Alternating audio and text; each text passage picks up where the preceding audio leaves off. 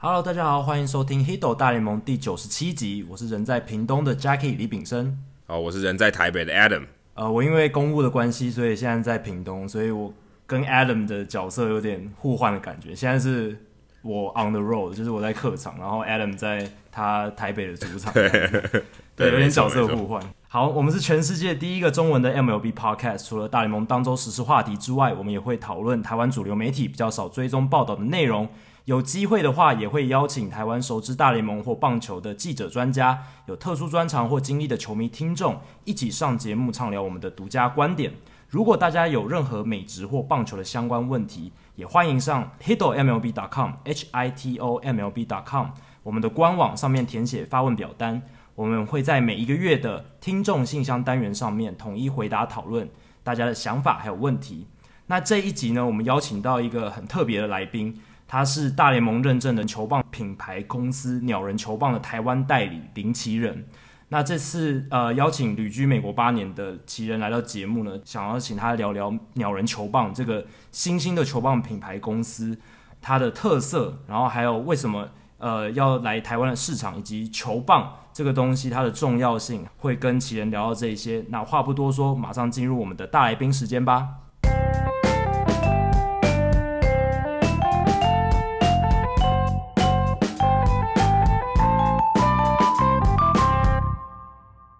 好，这节的大来宾时间，我们很开心可以邀请到大联盟认证的球棒品牌公司鸟人球棒的台湾代理林奇人来到 Hiddle 大联盟。奇人你好，嘿你好，大家好。这次邀请到旅居美国已经八年，而且近日刚好拨空回台湾的奇人，主要就是希望想让你聊聊鸟人球棒这个球棒品牌的故事。鸟人球棒近年在美国算是新兴窜起的品牌公司嘛，而且是很有个性的一个球棒品牌。那这几年呢，有很多知名球星也很喜欢你们的球棒，像是 Hunter Pence 这个知名的球星，还有古巴飞弹亚斯尤 Puig，他有在世界大赛用你们的球棒。这些球折他折断那一只也是他用，也是鸟人球棒吧？他舔的也是鸟人球棒，折断那一只也是，应该也是都是都是嘛。所以鸟人球棒是折得断的。折得断，而且可以拿来甜，搞不好味道还不错， 可以问问看雅思又 p u 所以首先呢，我们想先请奇人简单介绍一下鸟人球棒的品牌故事，然后你们现在呃这个品牌营运的情况，还有你在其中扮演这个台湾代理的角色，工作内容大概是什么？好，呃，鸟人球棒是一家旧金山的球棒公司，然后大概创立大概有五年，但是去年是第一年同时间进入中华职棒跟美国大联盟。嗯，那我主要是负责台湾的部分，就等于是说协助鸟人球棒进到台湾的市场。嗯、不止职棒，还包括城棒、高中，呃，这方面都是由我这边从美国跟台湾的朋友进行合作。 OK，然后在美国的部分，我也有跟他们一起去跑大联盟春训啊，然后一起去啊、呃推广球棒，当地的大学推广球棒啊，当地的高中，甚至是跟他们一起去巨人队的球场，去跟 Hunter Pence 做近距离的接触，然后去了解说他需要怎么样的球棒，然后帮他做出来。那你会怎么怎么认识这个鸟人球棒这个品牌的？呃，主要是因为我在那边打棒球，那、我是一个工程师，但同时间我也在那边组了一个台湾棒球队。然后我跟他们就是在那个联盟，因为对战而了解到说，哦，他们在做球棒，好酷哦。然后他们球棒我打起来真的觉得说弹性非常的好，嗯。然后他们因此这样子，他们就认识了我，然后他们也知道我这个人很喜欢棒球。然后我在那边其实一足棒球打了六七年有了，然后那个联盟就是有老外啊，甚至还有哦，先你才是老外，其实你才是老外，你在那边算是老外，你才是外国人。 美国人跟台湾人都有，呃那个联盟主要都是美国人。主要都是美国人哦。那、台你们湾人自己组一个台湾的球队我，们自己组有台湾的球队，哦，OK，然后很酷的是里面还有台大的、成大的、清大的、交大的 OK 都有，就是各各个学校毕业的校友都有，然后来自在台湾各个大学这样子。对因为棒球而聚在一起，嗯然后我们就呃跟他们比赛，然后被美国人惨电，因为那个联盟还有前中华职棒退役的，有美国小联盟的，哦有打过有打过三 A 的，就是有职业选手背景的球员在里面打。，对，哇，算卧虎藏龙。对，然后这个球棒在旧金山当地非常的红，因为呃旧金山当地的品牌，然后进军大联盟，所以算是一个车库开始的一个创业的一个嗯大故事在旧金山当地。所以你可以说明一下为什么他会诶、才刚这样串起来就那么受到球员的喜爱，它的特色在哪里？嗯，鸟人球棒其实最主要是它的呃木头的使用是使用大联盟最顶级的木头， OK，然后再来是鸟人球棒，它的 logo 呃跟一般的呃厂牌不一样，只是，嗯、它主要是一只鸟，对，然后一个人的形状，对人，形鸟，其实我觉得跟一般我们说比较，它比较称不上比较典雅，不是那种典雅的那种品牌的 logo，比较像是一种很随性、很有个性的那种一个品牌 logo，所以大家可能看到以后反而更有印象，说，哎、怎么有一个这么风格这么不同的 logo？是啊，我们希望传达给大家的概念就是说，你在打球的时候不要想太多，就是上上场做自己吧。嗯，所以那个鸟就代表是你，然后上场就开心的打球，就就是恣意的挥洒这样子。对自己的挥洒。所以像 Puig 他用我们的球棒就舔啊，就是怎么样，就是他其实算是一个很好的，典范，对典对，范对你们来说是一个还不错的对啊，代黄言队黄人。队佩子其实也蛮算有算蛮有特色的，对他是一个很有个性的球员，内裤内裤队长，你知道为什么要叫内裤队长 吗？啊、因为 underpants 嘛。对对对，Hunter Pence，其实这个故事非常有趣，因为我们当初是去巨人队的春训的时候跟他们接触，是跟 underpants，然后那个时候他他其实没有什么，就是那个时候你们是已经锁定要他，还是说他也只是刚好而已？因为我们离那个巨人队的球场车程只有十分钟，基本上我们去那边非常的近。是然后，但我们去春训的时候遇到 Hunter Payne，他看起来没有什么兴趣。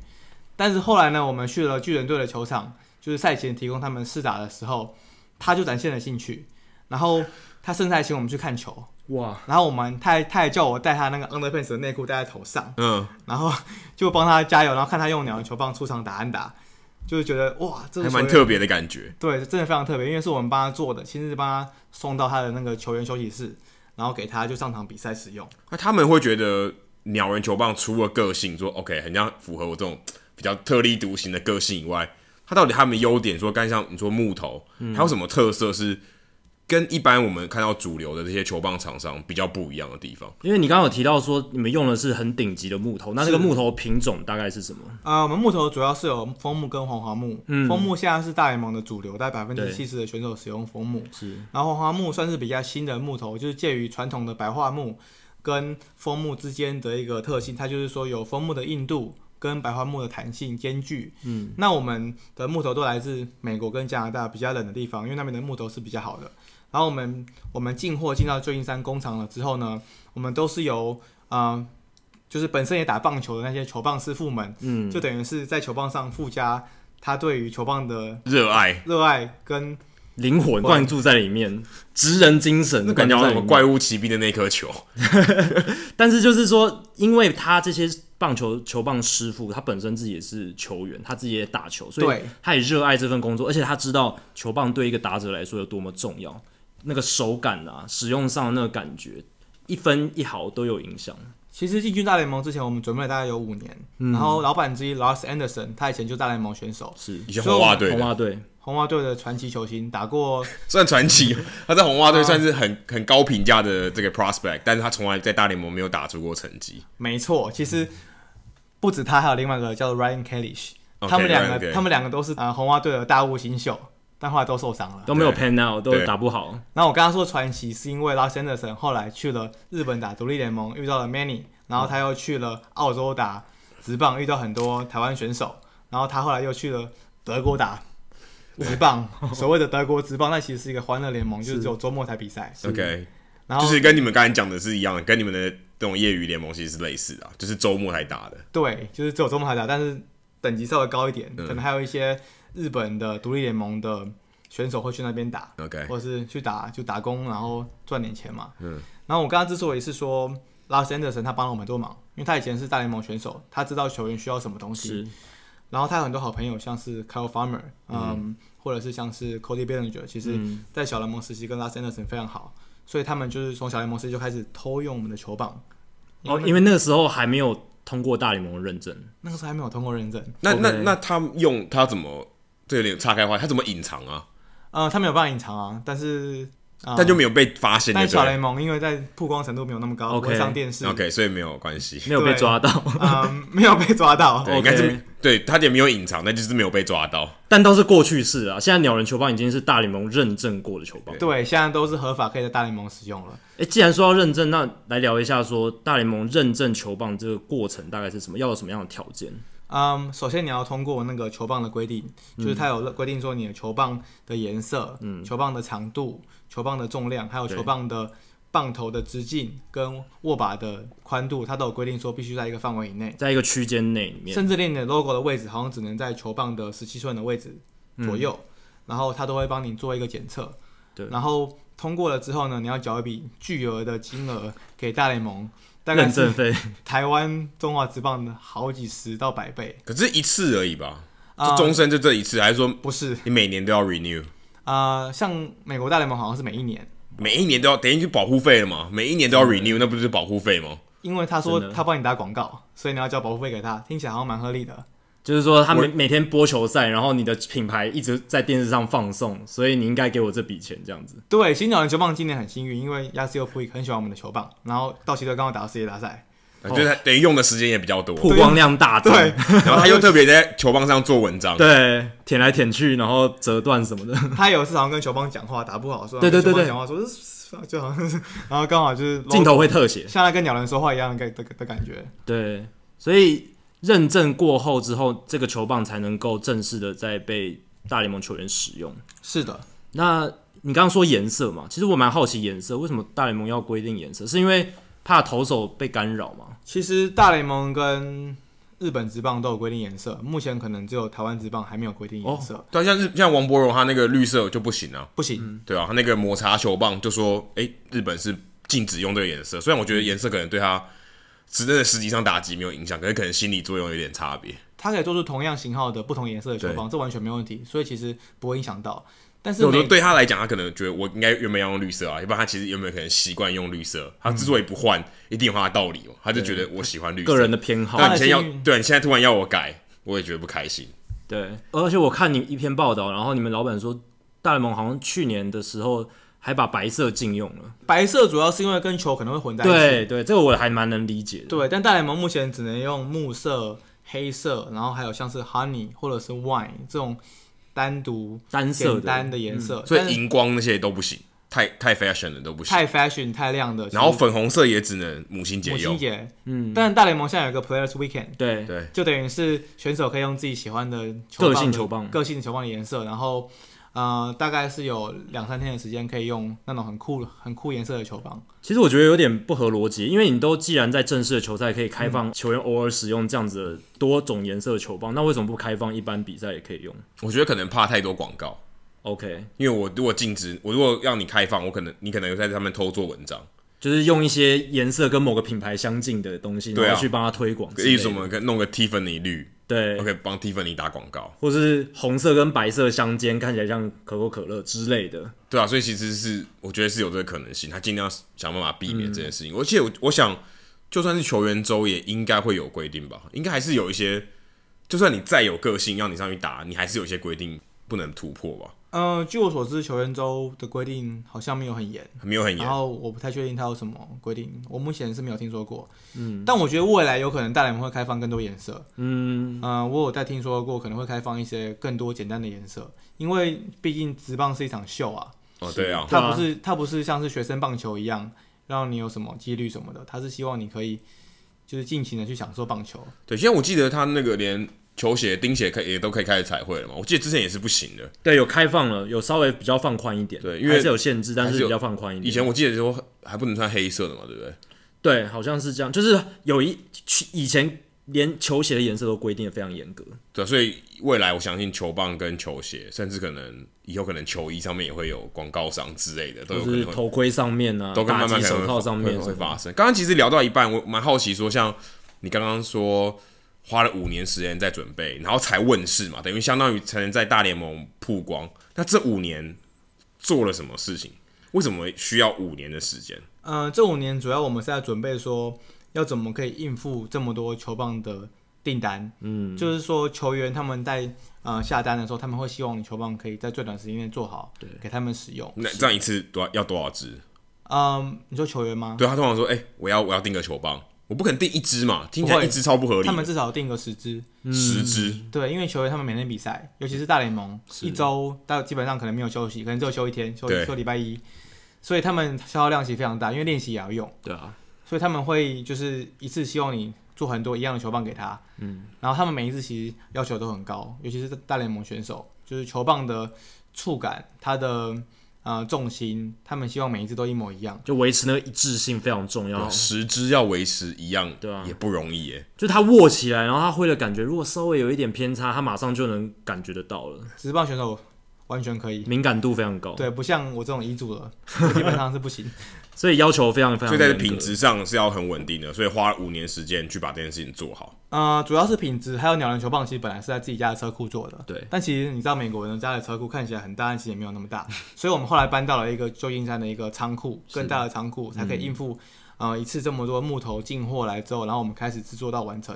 然后控管品质，要把每根木棒都弄到最高品质大联盟规范的球棒。对，哎、都是手工做的吗？嗯，它的球棒是这样子，一开始是先从机器开始做塑形，是然后塑形完之后才由师傅做手工打磨，嗯，帮帮球棒就是完成到一个符合球员喜爱的样子，就跟量身形状打造这样子。对，然后最后我们再手工对上色，嗯，然后再把它嗯做一些加压的动作，或者是嗯、呃最后就是去完成它的一些挖头啊，嗯、去帮球员就是依照他的需求，然后去做到最符合他的重量。而且你们不只是有卖到美国职棒，还有中华职棒，你们还有卖到比如说欧洲、西班牙，好像也有，就是有一些球棒的店也会直接跟你们订球棒，所以你们有销售范围其实也还蛮广的。就我刚刚聊到那个 Lars Anderson，对哦他就是环游世界打打棒球，所以他现在他现在环到欧洲去了。所以等于它是品牌大使 它，是业务员的概，也有业务员的概念哦。他算是老板兼 Top Sales，哦，对啊，真的其实蛮合理的。因为他本身就是球员，他就是最好的代言人嘛，是他就可以跟你说，没有，哎、那我觉得我有点未必耶，因为他打不好。可是至少打， 可是打到大联盟已经比全世界百分之九十九的人都打棒球打的还要好， 对对。真的啊真的。所以他讲出来的话应该算蛮有说服力的。那你觉得像球棒这种市场，因为其实球棒感觉听起来不是一个车库创业的好题目，对，因为它感觉就是你要有很多木头，你要有仓库你，要很多资源，你可能做个手套，可手套听起来也蛮难，但是嗯感觉上，如果说今天说彩绘钉鞋，听起来就是你可以在车库里面创业的，因为它不是需要量很大，可以手工很精致的做。可是木棒刚好介于这两者之间，一一方面它很精致，一方面它的产量又很大，为什么会选择要做木棒这个市场？因为其实感觉听起来不是很很理想的一个很精实创业的一个题不目，是很容易入门。对啊，很感觉门槛是很高的。主要是因为棒球，因为我们就是嗯，鸟人球棒，他们基本上每个人都会喜欢棒球。嗯，然后既然不能打大联盟，为为何我们不能做出一支让大联盟选手很喜欢的球棒呢？然后加上我们工厂的师傅，其实每个人都非常 handy，然后他们都很喜欢做这种自己、自己完成一些东西，譬如说我们还会自己那个老板还会自己组组一台车子出来，就 DIY。对他很喜欢 DIY，、哎就是我们 maker 型的，对不对 OK，就喜欢自己创造东西，对，然后球棒这种东西高难度，更是值得挑战。所以做其实出一根让选手很满意的球棒打全垒打是非常开心的事情。所以他们其实是挑难的题目来做，就是热情驱使他们做一个难的工艺，因为真的很难呢、欸很难啊。而且你会想说，大联盟这么多年，然后一定有那种很厉害的球棒品牌了。那你你如果只是靠自己在车库里面打拼，你是要怎么样杀到这一对而个这么竞争激烈的而市且场？大联盟，你说我们在市面上看到这么多品牌，你要真的占有一席之地，也是很困难的、啊。所以当初他们在设计鸟人品牌的时候，鸟人球棒这个品牌，他们最大的这个区隔性会在哪里？鸟人球棒像我刚刚讲的，主要是呃 logo 是非常的有趣，对，非常的酷。然后呃再来就是嗯、我们工厂还算很跟其他大厂比起来，我们算小，嗯所以我们球棒交货时间其实是非常快的。哦我们可以在这听起来感觉有点反直觉、因为因通为常因为你量越大，感觉交货越快啊。你量越小，应该感就是如果我今天车库很小，我产能很低，感觉要拖久一点嘛。对，可能有一些订单会拖到比较后因为面我才人产就这出么多，我产能就这么高。还是有其他的秘诀之类的。这主要其实可以分台湾跟美国这两个部分。嗯，呃，因为像像在美国那边，嗯，譬如说巨人队就在我们旁边开车十分钟，所以其实球员如果要需要球棒，我们可以很快地帮他送过去。对，然后呃，其他城市的话，我们当然是会用最快的速度帮他们就是完成就是球棒的制作，然后帮他们就是寄过去寄到寄到那个地方。然后台湾的部分因为是我在负责的，所以我基本上就住在旧金山，所以球员如果有需要可以马上跟我讲。然后我等于是在工厂直接盯着师傅把球棒完成，嗯，然后我再赶快把它寄到台湾，所以我可以用最短的时间内帮球员取得一支进口的球棒，在台湾的球场上使用。那如果我们换个方式问说，哎、今天我打电话给奇人，说我要十支球棒，请问我花多少时间，我最后会拿到球棒？在台湾吗？假如在美国嗯好，假设我是巨人队球员好，我就是 Hunter Pence，我今天打电话说，哎、我我要我要十支，这啊，接下来会发生什么事？嗯，五天可以交货。五天可以，那对这五天发生发生了什么事？呃，首先我们要先选一根木头是符合他的喜欢的，因为一开始木头来的时候是一根原始的木头，但是你已经有它所有的 spec，对不对？已经有对所有我们它的已经规有它格。所有的规格，所以我们知道一开始选哪一根木头的重量会完成最后到 Hunter p a n 喜欢的那个球棒的重量， OK，、所以我们要先选一根啊、呃最顶级木纹最好的木头，符合大联盟规范的木头。然后我们帮它选好了之后呢，我们就放到机器上塑形，然后塑形了之后，呃，开始做手工打磨到上色，这大概需要一到两天的时间，因为上色的时候你需要等等它那个上色，这个一到两天是十只，没错，所以两天就可以产出十只，还是说两天可以超过更多只？因为听起来就是一个师傅可以做的事情。一个师傅可以完成，没错，尤其是大联盟选手，我们都会先做。嗯，优先优先优就是优先做 top priority 就是啊、呃尤其是巨人队的选手在我们旁边，嗯，然后呃帮他上色完之后上漆啊，然后再帮他做一些秘密的一些处理之后呢，呃，我们就可以把它送给他了，所以非常快，因为球员有时候球棒打断很需要球棒的时候，我们就马上可以把球棒给他，所以我才跟他说速度可以非常快，但是品质绝对不会有问题。所以你们的球棒，因为我看你们品牌是很强调个性化这件事情，是所以我相信其他球棒的品牌，他们也会依据球员他们的需要去设计他们想要的球棒。那你们个性化特别的地方在哪里？是能做的比其他的球棒的品牌更有特色吗？还是哪一边会让球员更喜欢？嗯、很多球员很喜欢我们那个 logo，就是是一个 b r m a n OK，然后球员就问我们说：“这什么东西啊？”我们就跟他说：“是一只希望让你打球的时候可以很快乐的一只鸟， OK，然后可以让你展现个人的个个人的性格嘛。嗯嗯，因为因为通常，嗯，如果如果只是一个英文字母的话，它有可能只是写一个字在那边。对，嗯，但今天是一只 bird，然后球员上场之后可能会看一下那个 bird，哦，就是很好笑。然后 OK 上场了之后就可以开始，嗯、就是希望可以找回他，比如说打球的初衷啊什么的，让他嗯嗯上场之后可以更放松的去打击，因为毕竟打大联盟是一个就是压力很大的一个职业。对虽然说大家看到好像都很光鲜亮丽，但其实他们一年一百六十二场比赛，他们要维持好成绩，我们是希望他们可以找回他们最当初打球的时候的感觉。我相信不只是 那个 logo 吧，如果这样 logo 的话，这个很难维持哎、欸，只是很难维持你品牌的优势。如果像假设我们跟一些大的品牌来比，对我觉得一定有你们比较好的地方，不然他们不会选你们。对不管说 OK 是特别精致，甚至我们说可能特别便宜，或者你说交期特别快，这个也是很大的优势嘛。我觉得一定有一个优势是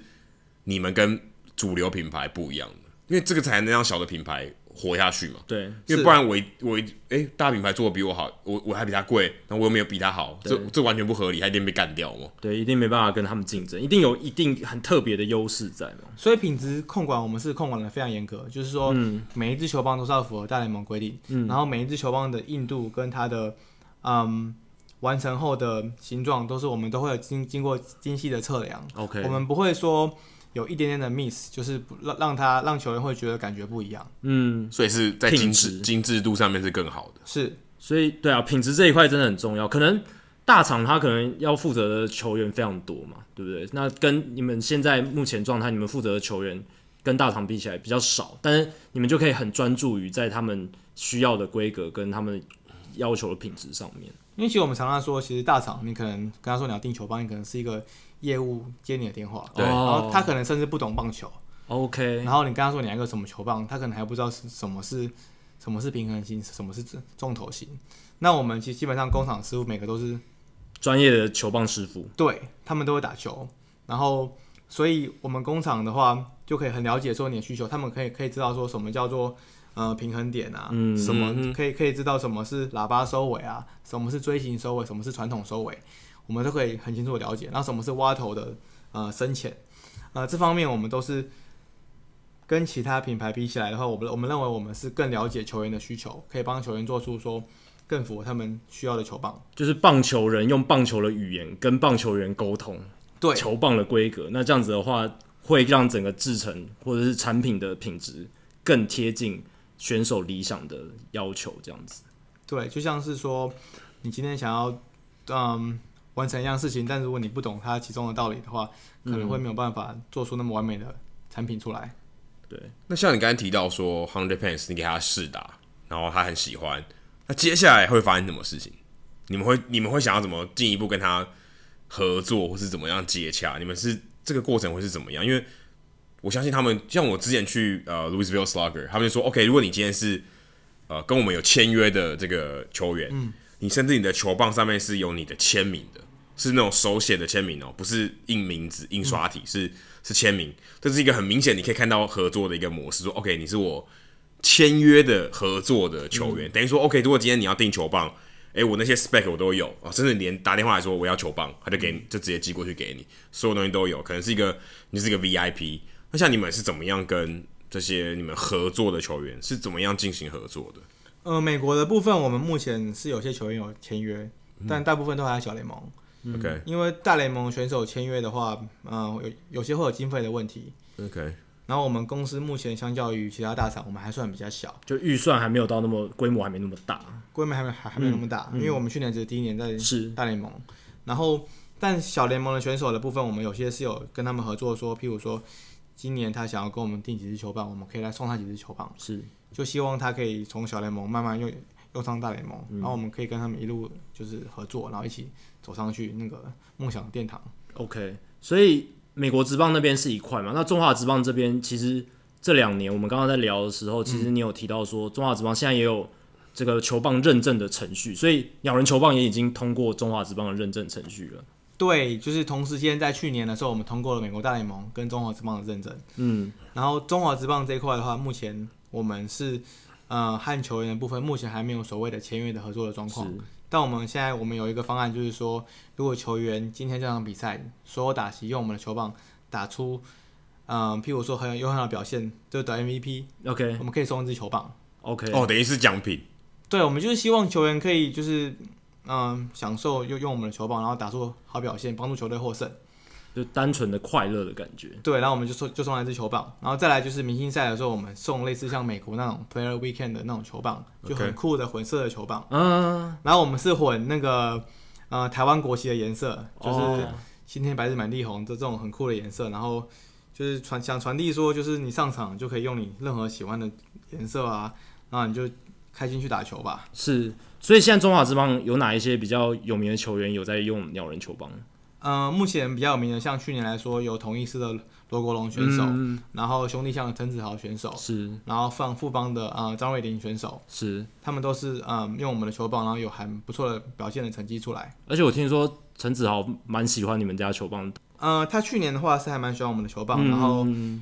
有几场比赛嗯表现非常好，是然后有得 MVP。然后就会出现，就是在新闻报里面就会出现鸟人球棒在里面这样子。对啊，我觉得这也还蛮酷，因为我从小看中华职棒，然后没有想过有一天就是会看到选手用我就是自己嗯代理的品牌，代理的牌，品牌，然后进到中华职棒，然后得 MVP，然后上到报纸这样子。对，这其实蛮开心的，就好像看着自己的小孩出现在新闻报道里面。这某种好像有好像有球员听我们的 podcast 一样，对，有一点像这种感觉啊， 对就是感觉被球员或是业界的这个人士肯定，是一个对不错的感觉。被职业球员认可，这是一个莫大的肯定。我相信你们的创办人一开始在接到 Hunter Pence 说他很喜欢这件事的时候，应该也是内心是很澎湃的。尤其是像是拉伸的，他他其实是在旧金山长大的一个小孩。嗯，所以他其实看到当地的球队用他的球棒，他真的是快哭出来了。然后他会想说，这些是我就是像那个我们上那个旧金山那个报纸，嗯，他从小看那个报纸长大，然后现在看到自己的球棒出现在头版，哇，这个感觉是很对，而且那个是一月一号的很事，感人还是十二月三十一号？是一一月月三十一号，十二月三十一号，对，二零一八年十二月三十一号，是呃，San Francisco Chronicle 的头版，是对啊，帮他们做了一篇很长的专题报道，而且还有拍影片说整个球棒的制作流程是怎么样子。然后你们的创办人还有其他的球棒师傅很细心的介绍说，哎、他们怎么做这个球棒，看得出，哎、这些球棒师傅真的是很有热情，用生命在做球棒，很对这个行业非常的有热情，这样子。你刚刚有提到说不同种类的球棒，可能我们很多听众喜欢看棒球，但其实没有在打棒球，没有在拿球棒。也跟我们介绍一下说，一般我们粗分球棒，除了说刚才讲木头以外，我们有什么形态？我们有产，诶例如说，今天你最就今天你问一个球员说，哎、你偏偏好什么样的形态的球棒？OK，那他总会有一个答案嘛？那像是像是有哪些选项可以让你选？好像口味一样，然后做冰淇淋有哪些主料、主流的口味？对嗯有草莓，有香草，有巧克力。那像球棒方面有哪些？对，刚刚有一点我没有讲到，就是说我们每次球棒都帮球员刻字化，所以从木头、长度、重量对，这三点是最最主要的，就对，是说可它这是一可以个主，这是一个客观的 spec 嘛？可是有分主观的型嘛？有，然后型号的部分我们可以分，主要分两种，一种是重头型，一种是平衡型。然后我们再来，我们还有分收尾，收尾的部分我们有传统收尾、喇叭收尾，甚至还有锥形收尾，就是根据不同的收尾，还有不同的型号，我们可以很多排列组合出来说，嗯你的型会是怎么样子？对，还有一个然后斧头收尾，对不对？对，但那个是需这要这是别家的专利。啊，那个需要专利的，我对们目前还没有购买那个专利，对，以后就不就不知道。 然后呃，刚刚提到的呃平衡型跟重头型的部分，它还可以再分更细，就是平衡型里面还可以再分平衡型，但是其实有点偏偏重头 OK 或者重头型有点偏平你衡。好像卖挂包，对，就就是你要加什么料嘛？没有，就是没有肥肥偏瘦，瘦偏对肥，对然后 OK 中间或很肥很瘦，就控肉你要哪一种？对，这样不就是有点像这种一个光谱这样？对啊，因为球棒的长度从三十三寸、三十三半或者到三十四寸，嗯其实一支球棒这么长，你呃每一个嗯、球棒的本身的宽度跟它的嗯、就是形状都影响到球员在使用球棒上的一个感觉。那重头型跟平衡型，你刚刚讲到这两个，它使用上的感觉差异会是在哪里？重头型的话，本来是球棒的头会比较大，是然后它的握把可能会稍微细一点， OK，所以在挥棒的时候有点像是在甩一个就是很就是头比较重的东西出去，嗯像一个锤子的感觉。那它是适合哪一种类型的打者去去使用这种球棒？这种主要都是大炮型选手会比较多。大炮型的，对，好像想象好像是雷神说的就拿杠杆原理嘛拿锤子一样那样，对不对头就头就最重那样子。对对它的力量释放会更大。对，就是想要追求长打的选手。那如果你想要追求安打型的，一方面，呃，你可能不是很有 power，你可能不是很高很壮，那你可能是想要打安打型的。那基本上大家会比较选平衡型的球棒，那他头可能比较头不会那么大，然后握把可能也就是不会像是太细，就等于可能是跟头比起来就是差不多的感觉，所以你挥的时候会觉得球棒比较没有重心在头的部分，嗯，可能重心比较在中间。这样子，它球棒控制比较好控制，所以它就可以比较依据它手眼协调的部分去碰到球。是但是那种重头型的，它虽然 power 强，但是比较不好控制那个甜蜜点的位置，所以可能比较容易挥棒落那空。那长短呢？如果 OK，刚才我们刚才讲三十二到三十四寸，那长短，你说除了说身高的大小，这这个球员的身高以外，嗯长短上面对于一个球员在使用球棒上面的差别是什么？嗯、主要还是根据你个人喜好，还是喜嗯好？呃，主要像你刚刚说的，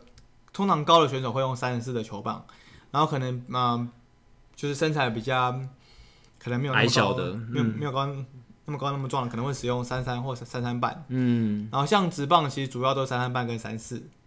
然后像业余的部分，像我个人是拿三三、或者是像侯赛亚突贝好像也也是拿三三，嗯是嗯但是其实嗯还是看个人喜好，因为也是有很多很高很壮的选手喜欢用短的球棒。嗯，然后也有一些身材比较没有那么高大的选手喜欢用长的球棒，因为他觉得那样子他击球比较有感觉。嗯，啊，甚至有些人拿像 Hunter Pence，他其实很高很壮嘛，对对啊，他的球棒其实是三十四，但他其实握短棒，对，就他喜欢这样子，他拿很大很算三十四算长的棒子嘛，算长的棒。但是他习惯握短棒，对所以这个是有一个很奇特奇奇特的形态。就对跟啊就就一巴头也是喜欢拿短棒嘛，就一是巴头也握得很短啊，尤其量好量好球他握之超后，短，，对，量好球之后他握得更短，所以真的是看每个人球员不同的喜好会有很大的差异。那有那个挖头呢？那为什么球棒有些你看会有挖头，挖的比较深或或者挖得没比有较挖浅头，对有些没有，有些对有些是甚至没没有有的挖头对的，那也是呃，主要是想要调整你击球的重心、击球的甜蜜点。如果没有挖头的球棒的话，你通常甜蜜点会比较偏棒头的部分。嗯，那如果你有挖头的话，等于甜蜜点会再往下延伸一点等。它的重量又往靠近手的地方移过去。对，然后另外一方面可以帮你球棒减重，因为你一支球棒如果九百克，你挖头挖了之后，因为球棒挖头又可以分成全挖或者是半挖，嗯，那你挖完头之后可能可以减个十几克这样子。那像在春训的时候，因为春训感觉是一个比较放松的情况，然后你也可以一次接触到比较多的球队嘛。那这种时候你们是怎么样去算推销自己的球棒吗？你是怎么就是这个这个这个方式，你们是怎么去接洽这些球员？怎么利用这个好机会？对啊，对啊，在去年春训的时候，我们就是呃兵分两路嘛，我们就是去了 Arizona 跟佛罗里达的春训，然后我们就一行人呃跟球队安排说每天提供球员试打，所以我们一次大概带了呃一百支左右的球棒，都不一样的，呃，有一样也有不一样的，因为有时候可能会有两个球员想要拿一样的球棒，嗯哦，然后啊、呃我们就提供他们试打不同型号的球棒，长度、重量啊、木头啊，给他们找一支最符合他喜欢的球棒。然后像我们去年去了呃小熊、洛基、天使、洛基、游游击兵这这几个我有去的。然后譬如说有遇到 Chris Bryan 啊，或是 Anthony Rizzo，我们就给他们试用我们的球棒，然后我亲眼在在那边看他打，然后跟他聊他的回馈什么的，就是这些都是我们就是帮球员可以克制化说他更符合他需求的球棒的其中一点。那我好奇，他像说，哎、今天哎、你有一百支球棒，他一开始跟会跟你先说什么，你才拿出那个比较接近的球棒、他会先跟我们说长度， OK，先拿嗯先长说度，长啊度先筛掉一部分，那对再来呢然后他会讲说他的重量大概在多少范围以内， ？OK，那再筛掉一些，那再那再再来然后一他会次讲说他喜欢的呃收尾，就 OK 收尾其实是非常，因为他手是握在那边的， ，OK，所以有些有些人喜欢传统，有些人喜欢喇叭，有些人喜欢像你说的战斧，有些人喜欢各式各样的收尾，然后再来就是球棒的重心，嗯，像 Chris Bryant 他喜欢重头型的，因为他是强大 power 型的高打人型的者，打者，然后我们就是会帮他找一支他最符合他需求的球棒。啊，那如果你刚才这五个 spec 全部都 OK 了，嗯，接下来还会有什么？对他他把它拿起来之后，他会做什么事还会跟情？你说什么？对，OK，哦，这啊支已经是你要先生你要的球棒了，但是呢，他可能还要一些微调，这个微调可能会是什么？他有除了时候颜色这他有些时候东可西，能会说他觉得棒头不够大，嗯，或者是呃重心太偏什么地方了，譬如重心太偏棒头，想要调往往前调一点，或者说握把太细，嗯，对对，握把它出气。那这个是他必须要真的击到球去试打，还是说他只要空挥就可以了？直棒选手他们通常空挥就已经可以给我们很多回馈了，那他们如果再真的去 cage 里面打棒球的话，他们会感觉更更深的体悟，因为有些感觉是让你挥完全部的挥棒，然后击到球才能感觉到球棒的感觉，对，要真实的打到球，才能感受到实际的实战状况。尤其或者是怎么样嗯你在 cage 或者在外面打还还会不一样哦，因为在 cage 你看不到球实际飞行的距离，对然后你不知道就是真的飞得多远，对，是不是你平常用以前球棒可以做出差异这样子？是因为你用好的球棒跟不好的球棒其实真的会有点差别。击球上的感觉，他也必须真的要碰到球才知道，他空挥是没办法知道的。就很重要一点是那个击到球的力回馈是怎么样？就我觉得很多职棒球员会感受那个力回馈，然后去决定说这支球棒它的好坏。你大概知道整个这个 market share 是是怎么样吗？就是场面市面上我们看到可能像 Louisville Slugger，嗯，或对是像 Marucci、 Marucci， Victus 这几个比较大场的，他们大概分布分分布布会是怎么样？有现在目前美国都有一些媒体会做这种报道，嗯像现在大联盟第一名是 Victus，、 OK 然后再来应该是 Marugi， OK，啊然后 Louis f a l 跟 O'Hickory 都很多人使用。是对，所以这几个大厂，你们觉得你们未来呃会怎么样要跟他们竞争？对啊，总会有个策略嘛，对，要有个设总设计出一个 plan，总对不可能就是靠那 logo 嘛。对，要有个计划嘛我。们主要是当然也是想跟他们学习嘛，因为呃他们是前辈，然后他们已经在大联盟就是这么成功了，嗯，所以我们想要专注于就是客户服务，嗯因为其实大联盟选手球棒他们吃饭的工具，啊对，所以我们在我们变大的时候，我们想要就是一步一步的可以对于球员的了解和规范非常的清楚。对，然后再来是我们不希望我们因为变大了之后，我们失去我们的原本的喜欢球棒、喜欢棒球的这种啊初初衷衷，对，我们每根球棒还是要做到最高品质，是不能因说因为你变大了之后就有一些品质上的疏漏。就被稀释掉了感觉。这很难呢、对啊，这就是这你其在实扩大规模的时候就跟必连经的锁过连程，锁店是一样的。说第一家店你可以维持得很好，开始开放加盟，越大来越多，品管就越来越难。对，这很难，因为你一旦很大量产以后，除非你非常高科技，然后非常精对啊这些控品管控制的非常好，不然通常来说越大量品质会下降。对，所以是啊你不可能说每一个师傅都是这么厉害的嘛，对不对？不可能，你不可能说找到一千个师傅都跟你们现在那两个师傅一样都这么厉害，这可能很难。对，但但我想这可能就是鸟人球棒品牌他们未来在发展上面，如果他们能保持到这一点，就有他们的特色在了，也许是这样。是，尤其是像我是负责台湾这块嘛，对所以等于是我直接本人就是在美国的工厂，嗯所以如果球员有需要有球棒球棒的部分，我是就是跟球跟师傅直接近距离接触、近距离沟通，所以这方面我是可以保证说品质绝对是最好的，对啊，因为你是直接跟制作人沟通，这个对没有比这件事情更有效率了。是哎、你怎么样验收一支球棒哦、你就是今天 OK，师傅做好了，然后接下来我我我在寄出去寄给那个球员之前，我应该要验收一下，你怎么你怎么验收？首先我们会量长度跟重量，对，这个最基本然的。后更仔细的部分我们会去量呃棒头到棒尾，它们其实总共有一到零到三十四寸，对嗯我们会很细微的去看它的那个半径到底是不是每一只球棒的半径在误差范围内。 OK，就是每一个区间的半径都去量这样子。呃，通常我们大概会会会分几个点，不可能一到三十四寸全嗯部对都对对量。对，对如果你一到三十寸量三十四次，然后这么多球棒会量到疯掉。但就是某一个大区间该有的半径要有，都都会去测量这样子。然后当然最基本的颜色一定要符合球员的需求。然后挖头，球员有些喜欢挖深、挖挖浅的，我们都会跟他就是做到他们的喜欢的部分。那你会试挥或什么是什么样的情况下去测试？例如，甚至可能是否耐打，或者它有没有瑕疵？对，可能今天对可能就像阿 b r e 那个球棒一一碰就就断了嘛。 那那可能就是木头不可能百分之百，因为木头毕竟是天然生长的，不是是不是人工制造的。你们你们也不可能把原料每一个都用 X 光去看它对有啊，没那有裂那你那你怎么？么做这个测试？还是还是这个就是真的就是就是看运气啊了。其实，在制作制作之前，我们就要先检视呃那个木头的纹路，嗯它的它的斜率必须要符合大联盟规范。所以，嗯、 ，OK，当然我们木头的来源都是大联盟认可的林场。是大联盟其实有规定，有几个林场，好像只有四五个林场，在加拿大跟纽约那附近是大联盟认可的林场，代表说那那边的木头的规的是全全世界最好的木头。嗯然后进来之后，我们要再度检查，再次检查说它的木纹，然后再上机器了之后，再做到结束之后，我们都会去确确保说球棒没有任何的瑕疵，或是没有任何的问题，这样子。 OK，那有没有发生的情况是你们已经把球棒寄给球选手了，是但选手他自己挥了几次，用了几一下之后，发现哎、诶好像有一点没有到达他当初最理想的情况，然后你们他要寄回去，然后你们要要退货这对样。，就是退货，然后或者是说你们怎么样去把呃这整个过程达到他理想的状态？其实一开始有发生过，但是随着我们的经验跟技术越来越成熟了之后，这种状况现在越来越少。越来越少了，嗯，对，那当初有发生过，我们当然会跟球员询问说，请问是哪边你认为有不一样的情形？那球球员都可以这么了解球棒哦吗？因为他们每天都在回棒，嗯，就是就是所以他们很了解他们的工具。就根据你的观察，他们是非常敏感，然后对于任何细微的调整都可以很快的感不受是。觉得啊，我挥一挥，OK，这跟我平常习惯的一样就可以了。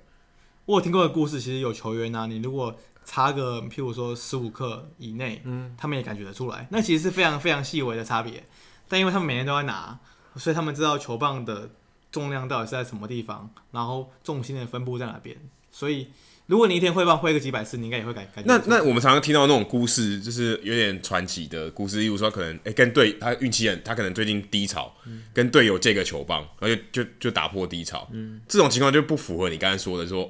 他已经很习惯他自己的球棒了。那今天换个别人的，可能些微差个十克，长度可能差一点点，哎、结果还是就搞搞不好我突然就是因为这样挥了几次，我就习惯，然后就突破低潮了。嗯，这但他的这个习惯是怎么怎么调整？那个是有发生过，没错，但是那个应该是非常少的特例。对，然后就是啊有时很像候传说这样。因为有有时候球员陷入低潮，可能不止不仅仅只是球棒的原因，嗯，然后他可能有点心理层面上的障碍，然后他可能想说借一个表现好的球员的球棒来，然后转换个情境，对沾他的好运，然后纵使球棒的规格可能跟他之前自己用的不一样，他还是觉得没关系。对他想要就是借由那个球员的好表现，希望可以传一点给自己。像我听说过，好像之前就有人嗯、呃三响炮，然后别人就跟他借球棒过来，然后打一打之后，他也感觉还不错，然后就跟那个厂商订球棒。哦，就用那一支球棒的规格了，这样对子，对，对，这也蛮有趣的，所以其实他们有可能，这好像口味就有可能突然就换了嘛，对啊，所以也没有说他一辈子都用同一个规格。呃，一般来说不会，就是球员大部分都是看他、呃春训或者他最近的状况状况，然后会调整，有可能调整重量，啊有可能所以是这个是很常见的。这有发生过，但是每个球员也是会，有些球员会，有些球员不会。就他一辈子可能都用同一种规格的，像我就有听说过有些球员，像是 p u h o s 他就是一辈子用他的那个 model，嗯，就都不换，死不换，有可能有一很场坚持，可能会有几个情形会换过吧。嗯因为连 Roger Federer 都换他的球拍的那个拍面的击球面的大小。对啊，但对对啊，因为有人一直换，但一定也有人就是很特例的，就是都不可换，感感觉都不换很难呢、但因为他他他他的记忆力怎么会影响啊？对啊，也有可能，对不啊，对都那都会打影击响的形态身材也会变啊。对生态啊有，点对变啊，他握起来的感觉会因为 Barry 身材 Bonds 出以现前这么变化，瘦，变到这么这么大只，一定球棒也有换。是是都会换，也有可能就是会换到别的型号，然后有可能换回来。对啊，对啊，说到球员使用球棒上的一些民间故事，我自己听说的是，有些球员他们会拿骨头然后去摩擦球棒，这个是怎么一回事啊？诶，这我听说过诶，就是那个球员好像还会躲在厕所使用，就是在厕所把球棒磨得更硬，因为他们认为说借由骨头或是鹿鹿茸，他们在磨球棒的时候会让球棒的击球点变得更加坚硬。就就是让木头会压缩，对就是再讲讲木头是软的感觉，就是让那个打球的地方密度变高的意思。嗯对，但是这个其实没有真的没有科学上的嗯、呃、背数据书数据嗯背书，但是因为就是球员就是行使这个这种信念就是迷信，也不也不一定是迷信啦，就是说他们这样子做惯例了这么多年，他们喜欢这个动作，就有可能是帮助他们心理层面了，因为有些呃行为，他虽然没有科学的背书，但是他会帮助他心理层面说比较放心，比较打得比较轻松，或者他觉得这样子的话，他至少做了一点点改变，然后他打击的时候情境可能会不一样，会有这样的情况。对啊，所以其实我们在鸟人的工厂也有一个骨头，我们也会帮球员帮他磨，帮帮球员磨，好像加持，哦就 如果球像像香灰水的概对念。对对对，就是先撒一下过过火一下这样子，好像就有一个神灵在那上面。那这个算是你们 spec 之一吗？要不要过骨头打勾？需不需要？对，需不需要呃还用是骨头磨还是过附直接 附赠？呃，直棒都会这样子做。哦，所以只要这是是必棒须球这是员必须过程。对，现在已经慢慢变成必须过程，因就为标准化的其其中之一了。对，因为他们喜欢这样做。哦，所以这这样子的话，代表大部分的球员其实都有这样的习惯哦，才会这样子嘛，对不对？才会帮他们直接做好这件事情。因为球员喜欢球棒硬，嗯，然后他们觉得这样做会让球棒变得更坚硬。对，因为我这其好像实什么手套变软的概念，对类就是似的吗？有点像嘛，就是一个惯例吧，就是球员之间他们会常常做的事情，但是有时候他们也不知道道理是什么，有就是可这能样加持上去。对，就还蛮有趣的，因为我也是这一两年才听说有这样子的事情，以前看棒球看报道也没有看到我这在样看子的百事情。万金币，它有就是它有用骨头去敲，可是它嗯不是又磨，它不是这样去磨嘛，它就好像只是一个施法 法术，对不对？就好像拿骨头去敲啊，然后非洲的那种巫术什么的，但是没有听说可以用这样一去磨，然后把那个你说击球的那个密度，这个表面的密度压得更紧，这样子。对他们认为是这样可以让减少断棒的形成，然后可以让击球的时候，如果打中铁面点，他的球可以弹得更远。对，欸说到说到断棒，我其实也蛮好奇，怎么样可以让球棒尽量不要断？有这种有这种可能性吗？因为如果可以做到这种，诶、说、诶欸我的球棒不太会断，但是我其他刚才的所有的好处都有，跟你说，你我的球棒比较不会断，也就是比较耐用嘛。对我用我梦我自己一些独家的技术，让球棒变得比较耐用，而对无关说他们的原料是什么。对，这然样后是比较其他理东西都还在，其他的这些呃让你击球感觉都都在，但是你可以更耐用。嗯这听起来是一个蛮不错的噱头。有可有什么方法可以做到这做件到事这种情这事情，说哎、你今天打叉叉牌，你可能只能打两两百次，你我的可以打一千次，这其实非常困难，因为球棒毕竟是木头嘛，对都是会断的。嗯然后根据你球员的击球的形态，因为有些人就是外角球强拉，嗯，然后有些人就是可能会打到不好的点，很喜欢打内角球，就会很容易断，或很容易者击到。少对付对 Mariano Rivera， 或者他运气不好，一直对到卡特球很强的投手。所对以不对这所以真的没有办法。你说如果今天我想在技术上有所突破，就哎、我这个球棒就是特别耐用，做不到，在直棒是不可能的，因为直棒的强度这么高，然后投手球速那么快，所以这是无法避免的然后事情。哦你，然后你有可能会需要挥击到你不想挥击到的点，嗯你不可能说你怕球棒断你就不打，嗯，对啊，所以球棒是都是都会断的。那回归比较原本哪一种枫木、桦木，还有还有沉木 （ash） 嗯，这三种，哪一个是最容易断，哪一个是最不容易断的？呃，我们目前主要是做枫木跟黄桦木这两种，是呃，我们目前没有做 ash，因 OK 为 ash 我们认为算是比较早期的选手的喜喜好的品牌，嗯啊，喜好不是喜喜好的原料。的原料，因为 ash 其实比较容易断， OK 然后 maple 其实枫木是最最坚硬的， OK，它是根据统计过是硬度最高的木头， OK 所以才会拿来做棒球棒。然后，嗯，黄花木的话，它的特性是介于嗯枫木跟白桦木之间，嗯，它有白桦木的弹性，再加上枫木的硬度，基本上枫木跟黄桦木都比较都不太都不太会断， OK，就是相较于白桦木，它们的就是断裂的百分比是比较低的。哎、那有可能开发出不同的木头，对啊，新的木新对啊的我觉得原料其实有没有可能？听起来也是有可能。世界上树百百种，对不对？有搞不好还有比枫木更好的木头啊，更硬的木头搞不好只是大家还没去用而已。但是搞不好会影响就是击球的品质嘛，对不对？如果你换一个原料换的太大，然后就有点像换弹力球的感觉，可就是是弹性不会那么好。对啊，就是可能会大幅影响棒球可的数是据。你刚才讲说 ash 从 ash 变成 maple，这也是一个对啊这这也是一个个变化探讨的探索的过程嘛？对那那对不对？还是这已经到达一个极限了？ Maple 其实是那个 Barry Bonds，他那个时候打很好，嗯，然后他他其实是算是 Maple 的一个代言人的感觉，始祖吧，哦，始祖哦，所以等于是他他啊带起这个算风是他带起这潮个风潮，应该也不是始祖，应该是说他打的非常好。大家注意到对还有 maple，然后因为 Maple 是非常硬，所以就球员就开始喜欢这种很硬的木头的击球的感嗯觉。那像 A- Adam 说的，其实是有可能发生的，但我不知道在未来你要去怎么找到一个哎、可是我觉得这是一个值得研究的方向、对啊值得我探讨我没有，我培育出一个超级硬的，或是适合做球棒的木头，嗯这听起来也是蛮有蛮有条蛮有商机的哎、就是发现一个木头，它更不容易断，可以减少球棒的消耗，这是一大福音吧？对不因为其对？实不止不会断，你球棒还要有它的弹度、弹性跟硬度，适合对打棒球。因嗯为但你是这个东西感觉是做得到的、啊，对不对？就是你像像台湾，你可以做出甜度超高的水果，就一直嫁接嘛。用基因改工程，对啊， 就是在生物上面做一些调整，搞不好可以培育出一种弹性、硬度，甚至连成本全部兼具的一种木其实还有一点就是球棒断了之后的形状，因为大联盟之前它有在规范说木头的斜率是主其实是主要说球棒断了之后可能会四分五裂，对可能会受伤，可能会打到选手他会受伤。所以其实像 ash、maple 跟 birch 这三种木头，它们其实断裂的部分大部分都只会分成两段，所以其实就比较完整的块。对比较完整，不会像是那种小屑屑戳到选手哦，那很危受伤。险。因为以前好像有人有捕手是被球棒弄到受受伤过， OK，插到身体之类的。对，因为如果你的球棒断裂是整个这样喷射开来，然后很多小碎片，那其实对相当危险、对很利的。哎、这样一讲，突然讲到断棒，我真的忍不住想要 semi Sosa、欸。请问夹夹心心棒夹心棒到底到底差别在哪里？好像弹性会变变比较就好。只是这样吗？应该就是那吧，那他因为在他他就是要增强他的打击火力啊。那他在用的时候都不会想到，干我会断哎、断了不就被大家发现了吗？所以他就被发现了。就跟你吃禁药一样啊。对啊，对啊，可能只是可是禁药比较难被发现。对啊，这更赤裸哎、因为他就对断了啊，然后就发现哎、怎么捡起来不一样？就一看用肉眼看就知道了啊、对，这确实是比较容易被发现。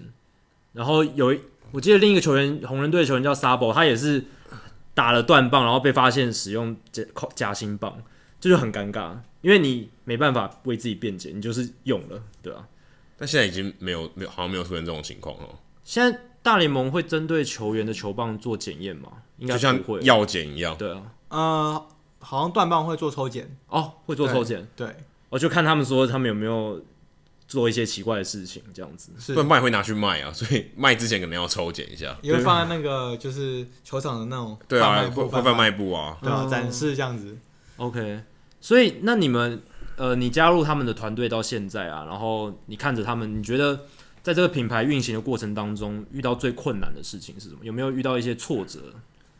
嗯、最困难的一点其实卖球棒的利润非常低， ？OK，因为成本非常高，对不对？对，因为如果你要用最好的木头，基嗯本上它那个木头，嗯、成本高，嗯，然后加上运费，嗯，加上嗯、就是处理球棒的过程中，对其实你花费的时间是是非常长的。然后除了利润低以外，还有就是，呃，像我是台湾的代表嘛，对所以台湾其实跟美国会有一些文化上的差异，就是对台湾台湾跟美国的对于一种就是同样一样东西，可能的标准会不一样。 OK，对，就要求可能会有落差，可能美国那边对某一个细节很要求，但台湾这边还好，或者台湾对某一个另另一个方面很要求，但台美国又还好，这样子。对，然后最后可以分为职棒选手跟一般人，嗯，因为我们也有卖给遗嘱或者是业余的球员，业余的的球友们。嗯，对，所以职业球员的要求当然会跟业余球员差非常多吧？会会差很多吗？还是其实没有想象中那么大？职业球员他其实他最要求的就是球棒的平衡平衡感。嗯跟球棒的球呃木头的硬度，嗯，他对于说譬如说呃你一些小细节，他可能比较不在意，嗯嗯，然后但是业余球员可能会比较要求很有个性，就是可以涂成自己喜欢的颜色或者对花颜样。色，然后呃科字啊，然后他们都希望可以完完全全跟他们想的一样，嗯，对那现在我们帮听众问一个问题，就是如果我们现在要买鸟人球棒，我们要怎么买？我们要去哪里？只能联络你吗？在台湾的话，在台湾、美国，台湾台湾听众比较多啊，对美国也有听众，对但我相信美国听众应该比较容易找到鸟人球棒，对，台湾可能比较难一点。我们要我们要怎么样买到这个球棒？哦，我们有粉丝团啊，在在脸书，你可以搜寻鸟人球棒，然后私我讯们私讯用要用英文，还是用中文，要用中文吗？呃都可以啊，都然可后以。就你就会看到的，对嗯、不是只有我，还有我就是一一些帮忙的朋友， ，OK，然后我就会马上跟原厂下单，哦，所以等于是要透过粉丝团来来购买啊，我们有虾皮虾虾皮卖场也有，虾皮卖场也有。 ，OK，所以你搜寻刚鸟忘了鸟说人对球棒也会有，是是是，那如果我是一个一般的台湾人，然后我想要订这个球棒，我可以直接跟我的球棒师傅沟通我要的规格，我要的样子如。果你知道的话，你如果不知道，我我说只要平衡型，然后接下来什么我也不知道。对，但是我可以直接跟我的球棒师傅沟通吗？你可以跟我讲，我我可以跟他讲。哦，可以跟他讲。对对对 o k OK，所以这个就是你们很讲究这种直接的沟通，还是做得到的。是啊，完全没问题，因为这在其他厂商可能那好可像能做没有较难好比较像做难蛋糕哦，真的啊，真的啊，我我要克制化一个生日蛋糕，说我要呃上面要雕什么花样什么的，可以做到这样子的克制化，这是一个蛮了不起的事我情。们甚至还可以帮别人刻他的签名，哦，或是刻一个图案。好像镭射雕刻嘛，对不对？对的，对。就是这些比较细腻的克制化都是做得到的。然后我们还可以做那种混色的球棒，就是混各式各样的颜色。然后我们也可以就是，嗯，刻你想该怎么说？因为有些人想要刻他们 team 的 team 的 logo，、哦我们可以刻在上面。有我们我们球队就有一只，哦我我看对啊，我们看到，因为前阵子刚好看到那个鸟人的刻字球棒，就刻我们的队名，不过是英文的啦，所以你们因球为队中文应该没办法吧？中文我们也可以哦，因为我在。哦，对啊但，是你刻吗？嗯，不是我刻，但我但们可是以照着那个字这样刻的，对。没有，但我们可以做一个图档出来，哦，中文字的你还用图档要要用镭射雕然后刻去请刻。机器照那个图刻出来。哦 OK，所以还是可以中文，还是办得到。所以你们对的球队 Adam 的球队现在也有鸟人球棒有有好几只，哦，是哦，对，支持所以这个所以品牌我其实蛮常看到鸟人球棒的。 OK，所以你有你有挥过吗？你有使有用我过？我我打我打过，所以你自己感觉起来怎么样？呃，我有打出安打。哦哦，那那应该是品质很不过好我。打的是垒球啦，对，我们打的是垒球，垒不球是棒球，但是他们也有出垒球也棒，也有出垒球棒，也有也有垒球 OK 棒，所以我相信听众朋友有也有在打垒球的，我相信打垒球人应该还蛮多的，有很多公司可能可能比棒球球还多吧。对对，因为毕竟是比较容易门入门的运动，所以鸟人球棒也有做垒球棒，那大家也可以去参考一对，下。下次你在粉丝团或者在虾皮联络他的时候，就说你是听 Hido 大联盟，然后要订购这个球，我相信奇人会给你一些优惠，就是如果你们想想要要，勒索他。如果大家突然想要换球棒，或是刚好要换球棒，可以考虑鸟人球棒这个品牌，不只是。呃，我们平常听到这一些常见的品牌，Louisville Slugger 啊，Marucci，其实现在还有鸟人球棒这个选择。好，今天时间也差不多了，非常感谢奇人播控跟我们在台湾聊他代理的品牌鸟人球棒，然后除了品牌之外，也跟我们聊了很多。其实有很多事情，这些球棒的规格细节是我们平常在一般报道里面或是一般我们的了解里面很难知道的，所以今天很谢谢奇人来跟我们分享这么多。谢谢。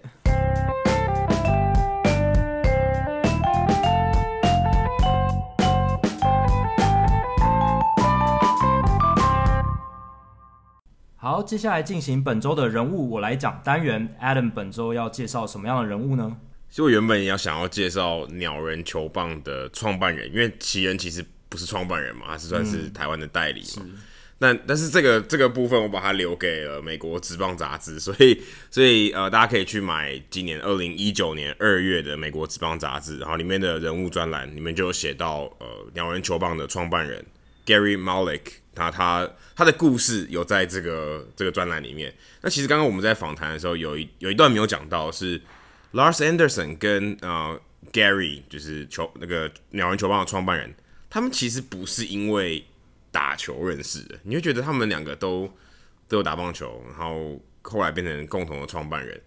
以为他们是因为棒球结缘的，但其实不是，他们是因为音乐结缘，他们一起搞 band 呢、他们是在玩音乐的时候，认识的，所以这个其实这个故事也蛮有趣的。那如果大家想要知道说，呃，Gary 他怎么样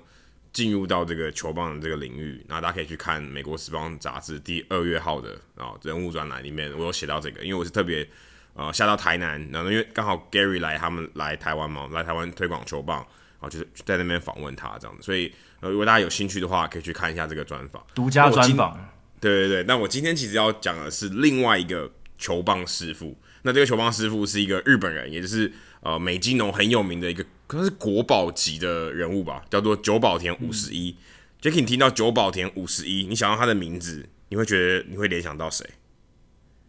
小九保预计嘛，我也不知道，不是久保田呢、九保久保但 但田我不知道51九保田五十一不是三本五十六，一本十八点多，不是是三久保田五十一。你就想五十一，你就想到铃木一朗啊，哦，对不对？我可能铃木联想一朗没那他么是快嗯，对，他是嗯制作铃木养球这个球棒，呃，算是声名大噪的一个师傅。不过他已经退休了。他为什么他叫久保田五十一？是因为呃他的父亲在五十一岁的时候生下他，啊，但是他是他妈妈生的，啊他说五十一岁的时候得子啊，所以他他的名字叫久保田五十一。他的弟弟小他两岁，就就叫做久保田五十三。所以铃木一朗背号只是一个巧合而已哦，这这这真的只是一个巧合，那也太 这真的巧了很吧巧。，太就扯真的了很巧。然后他就是因为他就是因为呃做铃木养的球棒，因为铃木养对球棒很要求嘛，然后他也做松井秀喜，等于他就是美金农的这个呃第一首席的球棒制作师傅。那这个很有趣，他呃我在看到他的报道里面有提到说，他每一年帮铃木养做九十支球棒，一年做九十支其实也蛮多的。不过后来我我了解到，我我原本以为九十支很多。可是我看，呃，我听跟 Gary 聊了以后，发现他其实呃，大概五分钟可以做到两只，所以其实要做九十只很蛮快的时间，可能两三个小时内，呃，机器跟手跟人手工就可以做到非常多只球棒，所以可能在一天之内就可以做到九十只的这个球棒了，所以其实还蛮快的。是那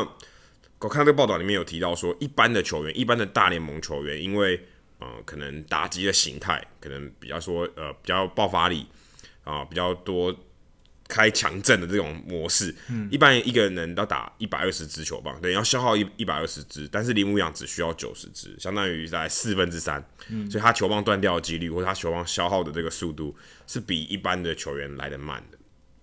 那铃木养又提到看到这个报道以后，看到久保田五十一的报道里面有提到说，铃木一朗有他的他打球的二几年的过程当中，他从来没有换过球棒的型号，等于他的球棒的这个规格，我们刚才聊到很多 spec，基本都是一模一样，二十年来如一日，都是都是用一样的球棒。稳定性跟他的打击一样稳，对，可是，一般有人可能会想说，我换个手气，或是我甚至换个球棒的型号，或是我微调一下，可能形态不一样。就连 Roger Federer 他打那么多年的球，他球拍也是根据他嗯年龄的关系、体力的关系、爆发力的关系，球拍也是开始有点改变嘛，就是他、甚至他的这个重量啊，或是拍面的大小都有改变。可是铃木养都没有变。很坚持，坚持他唯一的规格。对，然后久保田他在他他从十几岁就开始做球棒，一直到他七十一岁开始退休，五十他做了五十五年球棒，所以他相当于十哎多少年十几年，反正十几岁就开始做了很多年现在突然算数学算不好，对，做五十五做五十五年的球棒，做了四十万只哎、有点夸张哎，就是有四十万支球棒从他手中交出去，然后连然后像什么洛河博满，大家都知道，松井秀喜都是指名要他，因为其实美津浓有很多球棒的师傅，他就要求他这个，呃，就指定他说他是红牌嘛，指定他说就是就是由你来制作我球棒。那铃木一朗也是从日职开始加入投入到日职以后，一直到他到现在啊、呃当然他现在已经退休，呃，久保田五十一现在已经退休了，所以现在是交由明和明夫这位也算是美津浓球棒首席的师傅来做这个这个球棒。那很有趣的是，呃，久保田无十一他退休了以后，他他也没有在做球棒有关的，他去卖面了。 我也不懂为什么他他就去卖面。那我看到这故事很有趣是，他因为嗯、卖球棒，然后认识了做做面的师傅，然后也喜欢棒球，然后那个师傅就问他说：“哎、那你可不可以帮我做擀面棍？”然后他觉得很多木头因为不是顶级的啊，那他木材很多，很可惜要丢掉，那不如就做成擀面棍、啊，所以他后来就对于这个面食有兴趣，然后就退休以后做了五十五年哦，做了五十五年的球棒退休，然后开始卖面， 这也是蛮神奇。所以，对大家有机会去日本啊、哦，如果你对呃久保田五十一有点兴趣的话，其实其实可以去去看看他有没有看看卖面的地方在哪里。我觉得这也是算是一个蛮有趣的一个第二春啊，这很很难很少见，都七十几岁了，然后还去跑去卖面，这这个这个这个师傅也真的是蛮有趣的。而且就不是只有棒球员不打球之后跑去卖面，做球棒的人不不做之后也会跑去卖面这样子。而且而且他的切入点很怪、欸，是是擀面棍哎、对，就是日本的谢师傅，哦，你有看小当家吗？就真是的他那个棍子很重要啊，所以他就用擀面棍，然后也跟球棒有点关系，就是都是木卖头面啦，跟都是木头。对， 都都是木头，然后都是一个棍状物这样子。对对那怎么没有变成棍棒师傅呢？怎么没有去学个武术之类的？真的我我也不知道为什么。好，数据单元的话，今天 Jackie 也是跟我们准备名人堂相关的话题，因为其实名人堂周上一上一集我们有录到名人堂周相关的话题嘛，那但是那是在名人堂票选公布的之前。那今这个礼拜其实大部分的话题，因为我们其实是在讲鸟人球棒，但是其实这礼拜大部分的话题也都还呃围绕着名人堂这四位当选人啊，算是入选呃入选名人堂的这些球员里面，那所以讨论度最高的，除了 Rivera 的全票通过以外，我觉得 Mike Musina 真的讨论度第二高的，因为他比较算是，因为他是最后一算是这四位吊车尾的嘛， 对吧？因为 Edgar Martinez 基本上已经觉得大家第十年了，他不进也不可能了。那 Roy Holiday 当然，因为我们上一集有聊到他的算是他的英年早逝，也帮他推了一把。那姆西娜就比较有趣了，他的话题就比较多，因为他算是比较呃，大家在讨论说，诶，他到底要戴洋基队的帽子，还是戴精英队的帽子进到名人堂？这个话题也比较多一点。今天 Jackie 准备了四位啊、呃相当特别的数据，也可以，我觉得也算是代表他们四个人各自值得进入名人堂的一个特色。他们个人有各自的特色，不是哦、每一个人都都叫很强，但是他某一方面可以呈现出他与其他球员哦，跟他同样类型的球员更杰出的地方。那今天 Jackie 要给我们带来的四位呃名人堂入选球员的这四不同的数据来说明为什么他们被认为很强。对，就是因为过去这个礼拜最重要的新闻其实不是 AJ Pollock 签约，其实还是名人堂公布票选结果。只是因为我们上一集 PO 的时间跟票选结果公布其实蛮近的，所以大家会觉得名人堂的票选公布已经有点久远。但其实这个礼拜最大的新闻应该是呃名人堂的票选结果公布。所以就像刚刚 Adam 讲的，呃 Mike Musina 是这一届的其中之一。那今天我除了要介绍 Mike Musina 的数据之外，其他三位我也会点出几个他们很有趣、很特别的数据。那首先就讲一下 Mike Musina，、他生涯有十一个投球数至少一百六十二局的赛季，一百六十二局就是具有竞争防御率王的资格，这、就是一个低标。所以他生涯有十一个这样子的赛赛季，ERA Plus 达到一百二十五以上，这就是代表说他这十一个球季，他的 ERA 的表现都比联盟平均好上百分之二十五，这是非常非常好的数据表现。因为 ERA Plus 它是一个经过球场校正的数据，所以是比较能够评判球员之间不同的差别。然后在这样的情况下呢，他的代表 Musina 他的投球稳定性非常好，因为有十一个赛季。其实你去过去看他过去在精英九零年代精英的表现，一直都非常稳定。虽然他洋基到晚期的时候有时候会不稳，但其实他从精英到刚到洋基的时候，稳定性都非常高，所以才会有十一个投球赛季都至少一 ERA Plus 一百二十五以上。那这样子的成就，在过去一百年来的所有投手当中，只有 Roger Clemens、Lefty Grove 还有 Greg Maddux 这三个名人堂级的投手，有比 Musina 还多的 ERA Plus 一百二十五以上的赛季，这就可以凸显出 Musina 的生涯的成绩的稳定性是非常突出的。另一个是 Musina，他在季后赛其实投球表现非常好，但是大家讨论到他的时候，其实很少讲到这一点。正是因为 Musina 他从来没有拿到过冠军戒指，这点很特别，因为他在洋基待了蛮长一段时间，结果却在洋基拿到冠军的前一年急流勇退，二零零八年宣布退休。对，可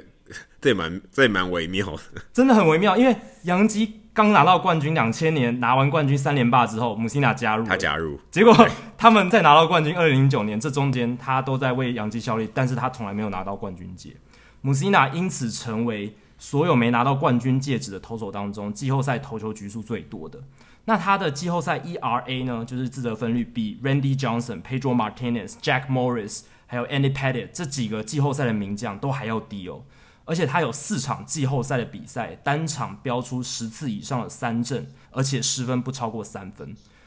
在那场在那四场比赛当中，他的球队却还是输了三场，而且他的球队只帮他攻下六分，平均一点五分呢。对圆弧率非常低。但是他其实自己在季后赛的投球表现是非常非常突出的。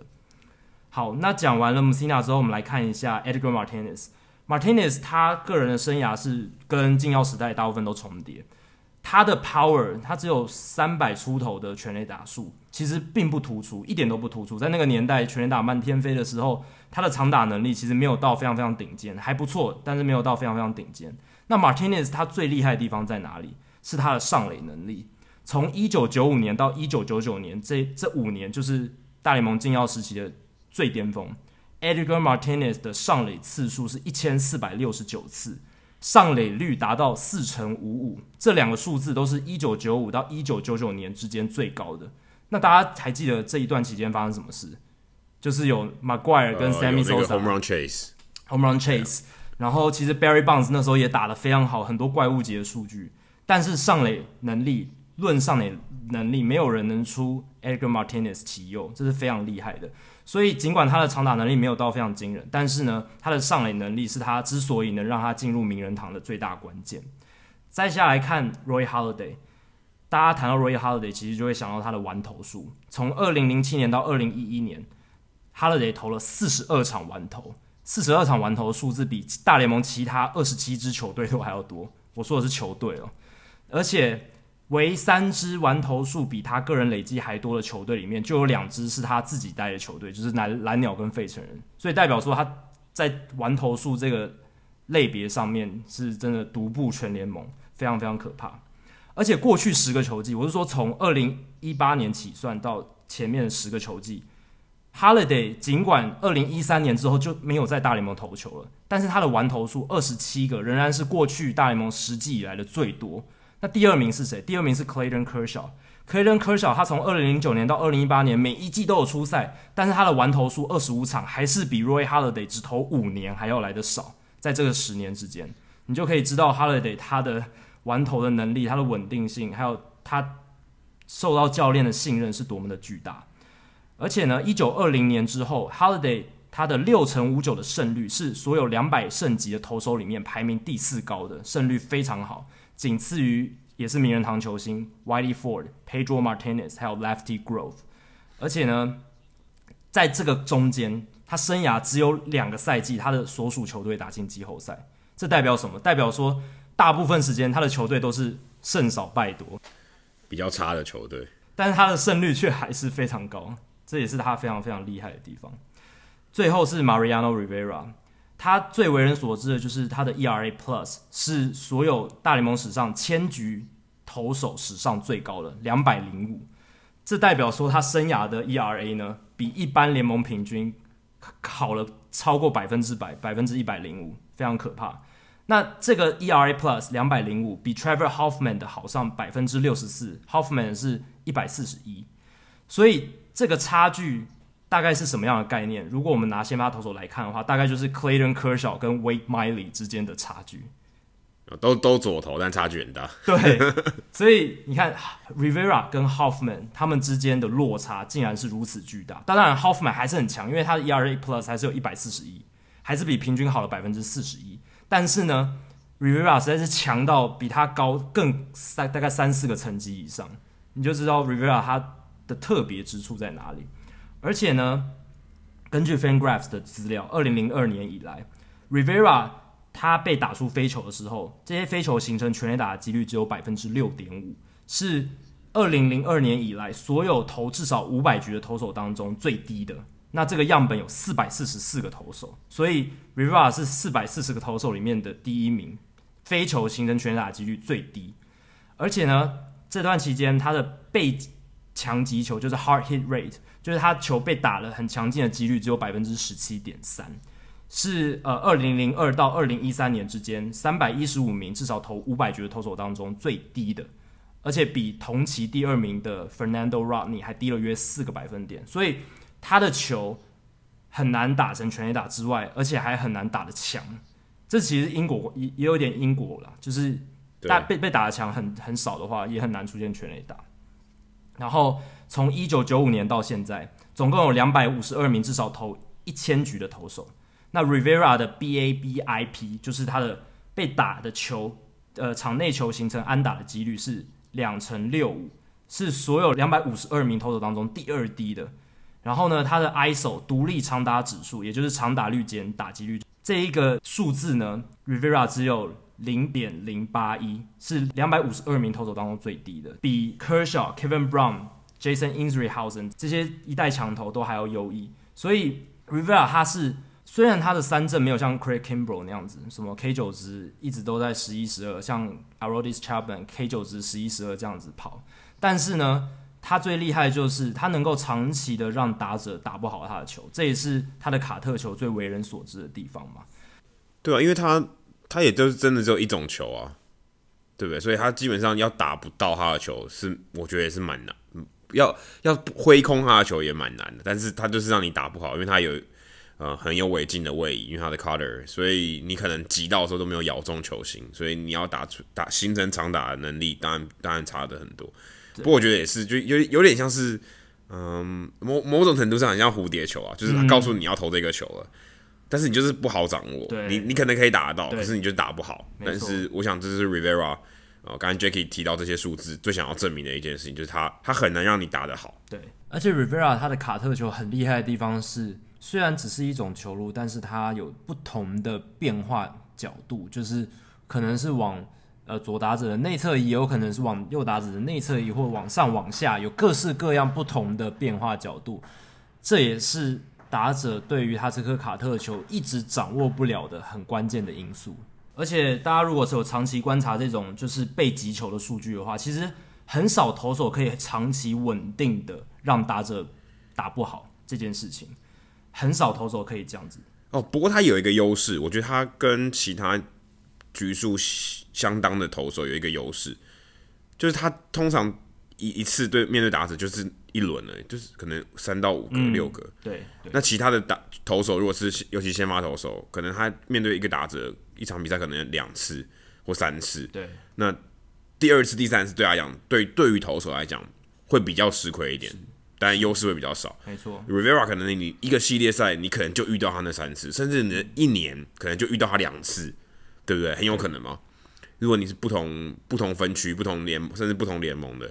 这些这些打者，你可能一年遇到他两次，那两次的机会你很难从他手中得到什么。所以长期下来看，哎、他的确有占到一些优势。对，这是有的。但是这样子的情况主要是还是跟那些先发投手去比较。如果你单看后援投手的话，后援投手他们的条件其实跟 Rivera 类似，但是对后援投手大部分他们每一季之间的表现落差其实会蛮大的。Rivera 最厉害就是很稳定，对，因为通常是比较差的投手才去当后援投手，所以这其实也是有 点对也是有点因因因果关系。对啊，所以 Rivera 他能够长期保持稳定，而且长期他的球路都一直打者很难掌握，这个就是他最特长、最突出的地方。Rivera 他在数据里面呢，就可以看得出他为什么值得我我个人觉得啊，他蛮值得就是第一个全票入选，这个不会说呃，因为以前什么贝比鲁斯什么，或者是 Lou Gary 没有百分之百全票进入，然后就让 Rivera 没有这样的资格。我我觉得不能这样子去一概而论，因为每个时代有不同的时代因素。那在现在这个时空已经有条件可以让全票通过这个条件达成的话，我觉得 Rivera 是一个很值得的人选。对 d e r e k Jeter 应该松一口气了。对，我觉得 Rivera 这样全票通过之后，明年 Derek Jeter 应该对，也很因有机为会。大家可能觉得 G 的 G 的可能我觉得相对争议还还比较多一点，但是 Rivera 如果全票通过的话，G 的全票通过的几率大大的提升了。真的好，今天节目差不多到这里。如果大家喜欢我们的节目的话呢，欢迎加入 Hido 大联盟在 Facebook 的社团 Hido 大联盟讨论区。加入这个社团，回答三个简单的问题，就可以和我还有 Jackie 一起讨论棒球，还有一些哦上过我们节目的来宾以及听众朋友一起讨论棒球，分享棒球。那如果喜欢我们的节目的话，想要订阅我们的节目的话，我们的节目也是免费订阅的，你可以上我们的官网 hitomlb.com h i t o m l b.com 上面有详尽的订阅解说方式。无论你用的是电脑、手机、平板，作业系统是 iOS 还是 Android，都可以免费的订阅。现在我们在 Spotify 上面也有上架，所以你在 Spotify 上搜寻 Hido 大联盟也可以找到我们的节目。另外，也希望大家到 iTunes 的 Podcast 专区，在 Hido 大联盟页面底下给我们评分和留言，让那些还没有听过 Hido 大联盟的朋友能更快速的了解我们的节目内容和特色。好，今天的节目就到这里，谢谢大家，拜拜。拜拜。